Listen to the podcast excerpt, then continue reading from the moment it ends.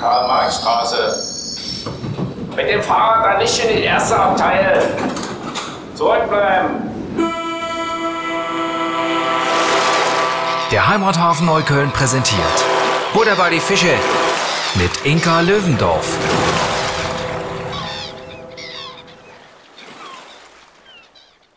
Liebe Gäste, liebe Zuhörerinnen, hallo Freunde vom Heimathafen Neukölln. Ich sitze heute hier mit Jan von Kampenhausen, Pfarrer der Philipp Melanchthon, was ein Wahnsinnsname ist, Kirchengemeinde in Neukölln. Du bist in Neukölln Pfarrer. Das finde ich schon mal sehr, sehr spannend, weil ich mich frage, wie viele Menschen sind da überhaupt in der Gemeinde? Wen triffst du da so täglich? Was ist sozusagen dein dein Hauptthema hier in Neukölln, das ja doch ein von Migration geprägter Bezirk ist, der jetzt nicht unbedingt, ich würde mal sagen, diese mm, Mittelschicht, die man vielleicht sonst irgendwo, da wo ich groß geworden bin, so ein Wilmersdorf oder ein Dahlem hat, wo so klar ist, okay, das ist so, ne? definitiv, hier ist die große evangelische Kita, die werden wohl auch alle in die Kirche gehen, ihre Kinder hier haben. Was hast du da für Menschen um dich rum? Ich bin Pfarrer hier in Neukölln. Mein freundlicher Fahrradschrauber sagt, ich bin der evangelische Imam in Neukölln. Was für Menschen habe ich um mich drumherum? In der Kirchengemeinde haben wir viele Gastgemeinden auch. Im Übrigen auch eine evangelisch-türkische Gemeinde. Wir haben zwei schwarze Gemeinden, die bei uns zu Gast sind. Und es sind natürlich auch unsere eigenen Gemeindeglieder da, die wir sind wir haben sie neulich mal gezählt, 4500 noch, die sind im Augenblick bei uns die Gemeindeglieder, die sozusagen den, den Kernfokus sind. Und unser Job hier ist, ich fasse es mal, versuche es mal mit Worten von anderen zu sagen. Wir versuchen dazu beizutragen, dass die Menschen fröhlicher leben und getröstet sterben können, indem wir von Jesus Christus erzählen. Und das ist unser Job und der gilt jetzt nicht nur nach Hautfarbe oder nach Haarfarbe getrennt, sondern das gilt allen und den versuchen wir wacker aufrechtzuerhalten. Und als du nach Neukölln gekommen bist, das war wann? Ja, heute unter der Dusche hatte ich diese Frage befürchtet und ja. ähm, es ist Juli vor drei Jahren gewesen. Juli vor drei Jahren, gut. Muss ja nicht fürchten, ich finde die ganz gut. Aber unter der Dusche finde ich auch gut, da hat man Zeit zum Denken. Da bist du hierher gekommen und hat sich hattest du ein Bild von Neukölln und hat sich davon was bestätigt oder bist du hier relativ reingestolpert, offen und, und freidenkend und hast dir gedacht, mal gucken, was kommt? Und woher kamst du überhaupt? Ach, du stellst mir so viele Fragen auf einen Schlag, das bringt ja einen ganz durcheinander. Ich versuche, du musst mich daran erinnern, wenn ich, ich was vergesse. Okay. Also, ähm, hatte ich ein Bild? Ja, ich hatte ein Bild, aber das Bild war falsch. Ich habe äh, als Student Anfang der 80er Jahre gewohnt ähm, Sonnenallee Herzbergplatz. Also das heißt, ich bin hier auch durchaus lang gelaufen, ich kannte die ein oder andere Kneipe, ich habe hier studiert und hatte von daher ein Bild. Und dann bin ich gekommen und das Bild ist falsch. Und ist, das ist ja das Irre an dieser wunderbaren Stadt oder diesem wunderbaren Kiez, der verändert sich pausenlos. Wir leben in einer ständigen Veränderung und ich glaube, dafür sind wir besonders exemplarisch für für unsere Welt. Also die Welt ist eher flüssig und das, was gestern war, muss nicht unbedingt morgen gelten. Und darum sind wir sozusagen wie so eine kleine Werkstatt, ja, eine Zukunftswerkstatt. Das war die Frage 1. Was war die andere Frage? Frage 2 war, woher kamst du, als du kamst? Oh ja, das war gar nicht so ganz so weit. Ich kam aus der Lutherstadt Wittenberg. Das ist, glaube ich, 80 Kilometer von hier und hatte vorbereitet das Reformationsjubiläum 500 Jahre Luther. Und das war eine total andere Welt. Ich wohnte in einem kleinen Dorf, ich glaube 500 Einwohner. Man kannte sich und ähm, da war, waren wir die Fremden und wussten, wie kompliziert es ist, manchmal anzukommen. Und hier ist es irgendwie total anders. Aber Neukölln macht es einem ziemlich leicht anzukommen. Also da fragt keiner, ähm, wie lange bist du schon hier? Du hast es eben zum ersten Mal seit langem gefragt. Und wie lange bleibst du? Sondern schön, wir treffen uns, wie wir beide uns jetzt treffen und lass uns das doch mitnehmen. Und so, ja, also drei Jahre. War das auch in den 80ern schon so? Also das Berlin von damals verglichen mit dem Berlin heute. Also klar, du warst ein bisschen jünger und klar, wir hatten da noch so eine äh, Schandmauer einmal um die Stadt rum. Aber ist es immer noch Neukölln, würdest du sagen? Das Bild war dunkler, weniger bunt, weniger Tempo. Also die Straßennamen, die sind im Prinzip geblieben, aber sonst ist es eine andere Stadt. Die Wurzeln glaubt man, glaubt man, aber die Wurzeln sind zwar die gleichen, aber man erkennt sie nicht mehr so. Also das ist ziemlich anders, ja. Ja. Das Bütchen, wo wir damals für 5 D-Mark ein Sixpack kaufen konnten, da stand noch, aber da ist irgendwas anderes jetzt drin. Der Minigolfplatz, der ist noch da. Ich habe mich mit dem Freund, mit dem ich da Ja. wohnte, mal nach über 30 Jahren verabredet. Ich habe gewonnen. Sehr gut. Sehr schön. Ich habe ja auch mitbekommen, ich war ja schon bei dir in der Kirche, dass du dich total engagierst. Ich würde mal sagen, diesen, diese Offenheit wieder zu schaffen, die vielleicht die Kirche zwischenzeitlich mal kurz verloren hatte. Ne? Dieses so Street Credibility heißt das so auf Deutsch, äh, die Menschen wieder reinzuholen. Und da war ich so überrascht, du hast da so eine Bibel, wie nennst du das? Bibellabor, dieser kleine, ja, du, kleine ist ziemlich groß. Also es gibt eine Gruppe von Menschen groß, hier in Berlin, die sagen, wir müssen versuchen, die Bibel in unsere Zeit zu übersetzen, weil über 2000 Jahre ist, muss sie immer wieder neu interpretiert und neu nachgesprochen, neu erzählt werden. Und die suchen da neue Wege. Da war ich jetzt besonders stolz. Letzte Woche, nee, ist jetzt, kommt jetzt Pfingsten online. Ähm, ich habe das Spiel Mine, Minecraft kennengelernt. Sie haben die Bibel nachgebaut in Minecraft. Und ähm, ich selber wurde auf einmal in das Spiel reingezogen. Ich bin jetzt eine Figur in dem Spiel und begleite meinen Kollegen Alex durch das Spiel hindurch. Das haben diese Jungs da gemacht. Ich lernte dadurch das Spiel Minecraft kennen und hoffe, dass andere dadurch Bibel kennenlernen. Ähm, ich sage nicht, was meine Mutter dazu sagt. Die sagt, das sieht alles ein bisschen primitiv und kindisch aus.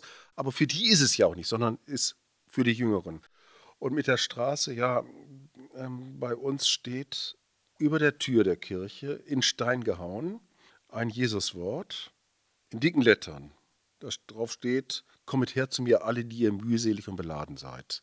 Ein Wort, was Jesus seinen Leuten vor 2000 Jahren gesagt hat und was jetzt vor gut 100 Jahren bei uns über die Tür stand und bis heute noch steht. Und wir verstehen das als einen Auftrag, nämlich, dass diejenigen, die heute mühselig und beladen sind, und das sind die Obdachlosen, dass wir denen sagen, hier, pass mal auf, unsere Kirche ist leer, ihr seid draußen dem schäbigen Wetter ausgesetzt, die übernachten dort, wo wir sonntags den Gottesdienst halten. Und ähm, das war für einige gewöhnungsbedürftig, weil, naja, die liegen einfach da so auf dem Boden. Wir versuchen, was zu essen zu bekommen und das bekommen wir auch, ein Abendessen und ein Frühstück und was zu trinken. Aber dass die Kirche da zu ihrem eigentlichen Auftrag zurückfindet, denjenigen, die zu kurz kommen, nicht nur mit guten Sprüchen beiseite zu stehen, sondern äh, tatsächlich mit Tat, da einen Dienst zu tun an den Schwächsten in unserer Gesellschaft. Und ich bin besonders dankbar, wir hatten jetzt letzte Woche ein Konzert. Und zwar haben wir gratuliert, ihr jungen Leute kennt ihn vielleicht gar nicht mehr so, Udo Lindenberg, den haben wir gratuliert, der ist 75 geworden. Vor, und zwar Montag und wir haben ihm gratuliert mit einer Hommage. Wir haben ihn ins Gespräch gebracht mit Luther. Luther sagte beim Reichstagvorsaum, hier stehe ich und kann nicht anders. Ich höre das, wie Udo Lindenberg singt, ich mache mein Ding. Und haben diese beiden dann nebeneinander in den Liedern gestellt und in den Texten. Ähm, wir haben es auch als CD rausgebracht und von jeder CD geht dann natürlich ein Obolus an die Obdachlosen. Also immer dieses ganz dichte, einmal Menschen Hoffnung machen, Freude machen, Hoffnung, die über den Tod hinausreicht, aber gleichzeitig die praktische Hilfeleistung hier mit beiden Beinen auf dem Boden stehen. Und da bin ich extrem dankbar, dass mir diese Möglichkeit hier gegeben wird, dass Menschen sagen, jo, wir machen das alle gemeinsam, du stehst ja nicht alleine, sondern da ist ein tolles Team. Was war denn eigentlich die Frage? Das ist doch völlig wurscht. Also, also das ist ja wirklich so. so, wie, äh, wo ist der rote Ja, Faden? denn bei Predigten werde ich das immer gefragt, wenn ich die, also ich prüfe bei Predigten, ob die Predigten in Ordnung sind, ob die Kandidaten dann anschließend Pfarrer werden dürfen. Da müssen wir immer nach dem roten Faden fragen. das ist doch aber wahnsinnig langweilig. Ich weiß gar nicht, wer den erfunden hat, den roten Faden. Also Ich was nicht. verstehen für eine Doktorarbeit, das macht Sinn, wenn man sagt, ja, man kann dafür auch, äh, weiß ich nicht was, die Venen vom Schwein nehmen und dann mm, begründet man das, warum das auch geht als Herzklappe und dann kommt was Gutes bei rum. Da bin ich total für einen roten Faden. Ich fände es aber wahnsinnig dramatisch, wenn jedes Gespräch einen roten Faden hätte, dann müsste ich ja davon ausgehen, dass ich am Ende immer wüsste, wo ich hin wollte. Würde ich mich ja gar nicht mit dir hersetzen, das Jan. ist Quatsch. Das wäre ja du bedauerlich. Ne, aber man kann, was man ja machen kann, ist anschließend einen roten Faden konstruieren. Das geht auch. Immer, das sowieso. Das ist ja der Überbau der ganzen Sache. Also das schaffen wir doch, das schaffen wir beide doch lässig. Also ein Locker. Gespräch führen. Äh, Locker. Der rote Faden Ansatz. wäre jetzt, du bist Fußvolk sozusagen, würde ich jetzt mal sagen. Du bist ja so ein bisschen der Mensch vor Ort, der einspringt und zwar nicht mit Wort, sondern mit Tat. Mit beiden. Ne, was mir Mit wahnsinnig gut Tat. gefällt. Wort Danke. und Tat finde ich, also vor allem Tat finde ich bemerkenswert, weil ich glaube, dass Worte trösten und wichtig sind und unglaublich viel Kraft geben können. Ich glaube aber, dass tatsächlich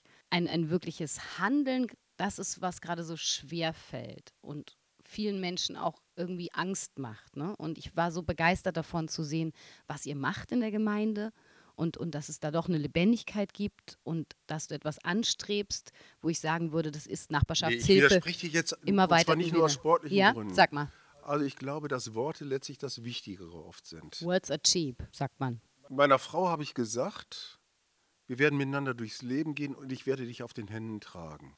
Und das war die Basis. Hast du es auch gemacht? Habe ich sie auf den Händen getragen? Nein, also sicher nicht so. Aber das Wort ist das, was dann trägt. Oder dass es über die, auch über die Krisen, wenn was droht auseinanderzulaufen, dass derjenige, der das Wort dann als erstes wieder findet, der hat es gerettet. Und dann packt man die Sachen wieder zusammen. Und darum sagen wir völlig zu Recht, nee, nicht wir, sondern wir haben es natürlich aus der Bibel, am Anfang war das Wort. Ich widerspreche dir trotzdem. Du könntest das Wort auch gesagt haben. Ich werde dich auf Händen tragen und es dann aber nicht umsetzen. Dann wäre dein Nee, Wort ja. Rauch gewesen. Ich habe gesagt, ich hole dir die Sterne vom Himmel. Sind sie da? Nein. Hast du mich getragen? Nein. Ähm, sondern die, die, die, die, das- die, die innere Würde des Wortes, die, die Tragfähigkeit, die zeigt sich dann anschließend praktisch möglicherweise im Spülmaschinen ausräumen. Siehst oder du, und da kommst du ins Handeln und Dinge darüber rede ich. Da kommst du ins Handeln. Wenn du die Spülmaschine ausräumst und ihr damit die Sterne vom Himmel holst, was ja gut sein kann, dann hast du es ja in eine Handlung umgesetzt. Ja, aber du kannst auch lieblos Spülmaschine ausräumen und Kind wickeln und dann passiert gar nichts. Das weiß ich Sondern nicht. Ich glaube, das wäre schon für, Es braucht, immer, es braucht immer ein Deutewort. Also wie, ähm, Deutewort. Was ist denn ein Deutewort? Ich drehe durch. Jetzt lerne ich was. Also, wir, wir fangen wieder mit dem Jesus an. Das Ja. hast du ja schon gemerkt, dass ich damit was Ja. zu tun habe. Also, als er geboren war, ist in einem Elendsquartier am Rande der Weltgeschichte geboren. So, da war nichts zu sehen, das war die Tat. Da ist ein Kind geboren, irgendwo im Elendsquartier im Nahosten, nichts Besonderes. So, und dann braucht es sowas wie so ein Engel, der daneben steht und sagt, euch ist heute der Heiland geboren. Heute kommt der Frieden auf Erde. Darum braucht man die Worte, weil um in dem Allgemeinen und in dem Kleinen das große Handeln Gottes zu sehen. Das braucht es. Und das braucht es für alles Große. Ob es die Liebe ist, ob es der Hass ist, ob es der Neuanfang ist oder im Zusammensetzen von den, von den kleinen Teilen, die wir sonst so produzieren an Scherben. Ich glaube, das Tolle, was mich an der Geschichte erreicht hat, ist, dass dort die heiligen drei Könige kamen. Und die kamen angeritten von ganz weit weg. Und dass sie da geritten kamen und da hin, hinkamen, ebenso wie der Hirte, das hat mich beeindruckt, dass sie da hingekommen sind. Und warum sind sie gekommen? Sicher, weil ein Wort da war, aber hätten sie Genau. die Tat nicht umgesetzt von dem, was sie da gehört hatten und wären sie nicht zu Fuß dann losgezogen, beziehungsweise auf ihren Kamelen, dann hätte mich das als Kind, glaube ich, nicht abgeholt, die Geschichte. Ich glaube, wir sind, Weißt du, was ich meine? wir sind eins und wir sind nicht eins. Ja. Also, nur alleine reiten ist ja nichts Dolles. Da sind andere auch die Strecke ja auch geritten, weil es gab irgendwas zu handeln oder hin und her sind sie auch. Von daher braucht es das Wort. Aber wenn das Wort leer bleibt in, ohne Tat, dann können wir es total vergessen. Also es ist, aufeinander, es ist aufeinander angewiesen. Absolut. Mein Konfirmationsspruch war, mit Gott wollen wir Taten tun. Und äh, ich glaube, dass es tatsächlich Taten tun ist was, worauf es mir ankommt. Das Gemeine, ist bei, bei, das Gemeine ist bei Taten. Taten sind sichtbarer, eindeutiger, klarer. Also, ähm, wenn ich woanders erzähle, bei uns in der Kirche übernachten Menschen, Ja. die sonst kein Dach haben, die kriegen was zu essen, kriegen was zu trinken und kriegen Wäsche. Das ist, brauche ich nicht zu erklären, das ist leicht. Schwieriger ist zu sagen, warum wir das machen. Wie, schwieriger ist zu sagen, hallo, in dem Obdachlosen selbst begegnet mir Jesus Christus. Da guckt großes Fragezeichen im Gesicht. In dem Obdachlosen begegnet mir Gott, der an mir und an dem anderen handelt. Und da ist die gleiche Würde wie in der Inka oder im Jan oder, oder wie auch immer. Das ist viel, viel komplizierter und darum weichen Menschen leicht vom Wort aus weg zur Tat. Tat ist leichter. Ein Kuss ist leichter, als zu sagen, ich küsse dich. Das finde ich jetzt eine ganz interessante Diskussion. Ich sehe es genau andersrum. Ich glaube, das Wort ist leichter. Wir, äh, wir müssten mal hier die Kirche aufmachen für, ähm, ist es nicht eine tolle Idee? Und es dann umzusetzen, glaube ich, ist die größere Barriere. Und ich Also in finde der es Kirche toll, sind, dass du wir es eher die, machst. Ta- sind Also, wir eher die Tatmenschen. Also es ist leichter, Diakonie zu machen. Mhm. Hat heute auch seine Herausforderungen. nur zu erklären, warum wir es machen, weil ich rede von einem Gott, den du nicht sehen kannst. Ich rede oder. Was ist ein Diagonie machen? Das musst du mir kurz noch erklären. Also alles, was wir mit Krankenhäusern, Kindergärten, Pflegestationen und so machen. Das, damit gehen wir gerne nach draußen, weil wir sagen, das machen wir, ist ein großer Teil von unserem Dienst in dieser Welt und zwar erkennbar. Das sieht jeder, jeder hat das Gefühl, oh, brauche ich ja auch mal, da ist ganz gut mit denen dann nett zu sein. Das hält auch vielleicht manche bei der Kirche mit dabei zu sein. Aber es ist viel schwieriger von, oh, nein, nein, ich, nein, ich vergleiche nicht, sondern es ist sehr schwer, von einem Gott zu reden, den ich nicht sehe, von einem Leben nach dem Tod, was du vielleicht erhoffst, aber können wir auch nicht sehen. Also die ganze Zeit von etwas zu erzählen und zu sagen, darauf baue ich mein Leben Leben und das ist fester als der Grund, auf den ich stehe, als ähm, mit Handfesten, was weiß ich, ähm, Essen kochen, ein Kind wickeln, ähm, Fenster putzen. Das finde ich sehr, sehr spannend. Ich würde sagen, da treffen wir uns eigentlich im Sinne von, ich bin der Handlungsmensch, wo du denkst, das ist leicht, weil wir jetzt im Heimathafen ja ständig irgendwas handeln und verhandeln, auch mit Wort, ne? wie du ja weißt. Theater ist ja auch sehr wortlastig. Und ähm, da will ich dir auch gar nicht, ich glaube, da, ich will dir da gar nicht widersprechen. Ich glaube nur, mein Ansatz Tust ist genau der andere. Jeder, jeder, ja, ja, jedes. Ist, Alles, was nach dem Aber kommt, ist in der Regel Ich glaube, der Ansatz ist ein anderer. Ich finde es aber ganz spannend, weil mich genau das fasziniert hat an deiner Gemeinde, dass ich dachte, oh Mensch, hier sind mal Leute, wo es nicht darum geht, groß zu reden, sondern zu handeln und zu machen. Und das beeindruckt mich total. Das hat mich auch wirklich sehr Schön. beeindruckt bei dir, weil ich eben da eine ganz andere Hemmschwelle wahrnehme bei Menschen in meinem Umfeld und weil ich das wirklich weil für mich das ist sozusagen, wo du umsetzt, wovon du redest. Gut, und ich versuche versuch, mit, mit, also erst mit dem Bild und dann nochmal auf die Metaebene. Also mit dem Bild, was kann ich tun am Bett eines Sterbenden, als etwas zu sagen? Handstreicheln. Okay. Hand, gut, vieles erreicht dann nicht mehr. Also was uns die, die Todesforscher sagen, ist, dass das Letzte, was Menschen erreicht, sind die, sind die Worte. Was kann ich sagen einem Menschen, dem gerade eine wichtige Beziehung zerbricht? Was kann ich sagen einem Menschen, oder was kann ich tun, also praktisch tun? Was kann ich praktisch tun bei einem Menschen, dem die Zukunft weggenommen worden ist? Da denke ich, es gehört beides miteinander. Ich kann nicht Trost sprechen und dann nicht die Hand streichen. Äh, das geht ja gar nicht. Darum jetzt Teil 2 der Überbau. Ich glaube, es kommt von innen mit dem Wort und geht nach draußen. Also es geht vom Unsichtbaren zum Sichtbaren. Und, und nicht andersrum. Also ob, ob, ob, es Liebe, Sterben, Erfolg oder wie auch immer ist. Das hast du sehr schön gesagt. Und da bin ich bei dir. Von innen nach außen. Absolut. Absolut. Damit sind wir äh, quitt. Fertig würde ich jetzt nicht behaupten. Wir sind äh, jetzt vielleicht langsam am Ende. Ich wollte dich noch äh, zwei wichtige Sachen fragen. Erstens, Kölsch oder Berliner? Kölsch oder mhm. Berliner? Wieso Kölsch? Bier. Kölsch oder Berliner? Ja, immer Pilsener. Bunte Wolke oder Obstler? Obstler. Berliner Luft, den Schnaps oder Wodka? Wodka. Alles klar. Hast du noch einen Wunsch für die Zukunft im Allgemeinen, für Berlin, für diesen Bezirk, für unsere Zeit, in der wir gerade leben? Wünsche ich würde ungeheuer gerne das, was ich hier angefangen habe, noch eine Weile weiter begleiten. Und wenn ich dann sehe, da wächst ein Pflänzchen und das wird weiter gegossen und drumherum gehakt und hat die Chance weiter zu wachsen, dann ist alles gut. Noch eine aller, allerletzte Frage an Jan. Was ist für dich Heimat? Da, wo ich bin. Ich bedanke mich recht herzlich für dieses wunderschöne Gespräch. Ach, das ging ich aber weiß, schnell. ärgerlich. Wir hören uns äh, hoffentlich demnächst mal wieder. Wir sehen uns vielleicht demnächst mal wieder, entweder am Heimathafen oder bei dir in der Gemeinde. Ich habe mich äh, sehr gefreut, dich wiedersehen zu dürfen. Vielen herzlichen Dank. Du hast sehr kurzfristig angerufen. Ich habe sofort alle Termine umgeschmissen, damit das möglich war. Vielen ja. Dank. Taten, ich sag's euch. Bis dann. Tschüss. Hat sie doch wieder gewonnen. Einen herzlichen Dank fürs Zuhören, meine Lieben. Bis zum nächsten Mal. Das war's aus dem Heimathafen Neukölln. Buddha bei die Fische vom Heimathafen Neukölln. Das ist also ein Stück Inventar dieser Stadt, ein Stück äh, der geistigen und seelischen Infrastruktur. Uns gibt's überall da, wo es Podcasts gibt.